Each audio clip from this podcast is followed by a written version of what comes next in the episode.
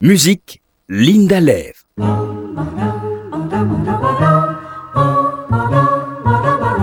Je suis tombée récemment sur un article qui rendait hommage à l'abbé Morel, curé de l'église Saint-Hilaire à Saint-Maur, dans le Val-de-Marne, qui cacha 25 enfants juifs chez les sœurs de Joinville ou chez de simples paroissiens. Il officia à l'église Saint-Hilaire de 1925 jusqu'à sa mort en 1947, mais on ne découvrit ses actes de courage qu'en 1986.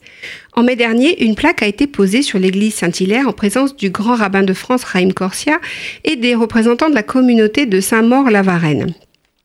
Cet épisode m'a irrésistiblement fait penser au Magnificat, dit allemand par rapport à l'autre Magnificat en latin de Telemann. Magnificat est le premier mot, l'incipit, de la traduction latine de ce chant de louange. Il fait partie des liturgies romaines et byzantines et désigne le cantique chanté par la Vierge Marie après l'Annonciation, l'un des thèmes privilégiés de l'art chrétien occidental et byzantin. Voici un des airs sublimes et inspirés dont je vous cite juste la fin. Il comble de bien les affamés, renvoie les riches les mains vides, il relève Israël son serviteur, il se souvient de son amour, de la promesse faite à nos pères en faveur d'Abraham et de sa descendance à jamais.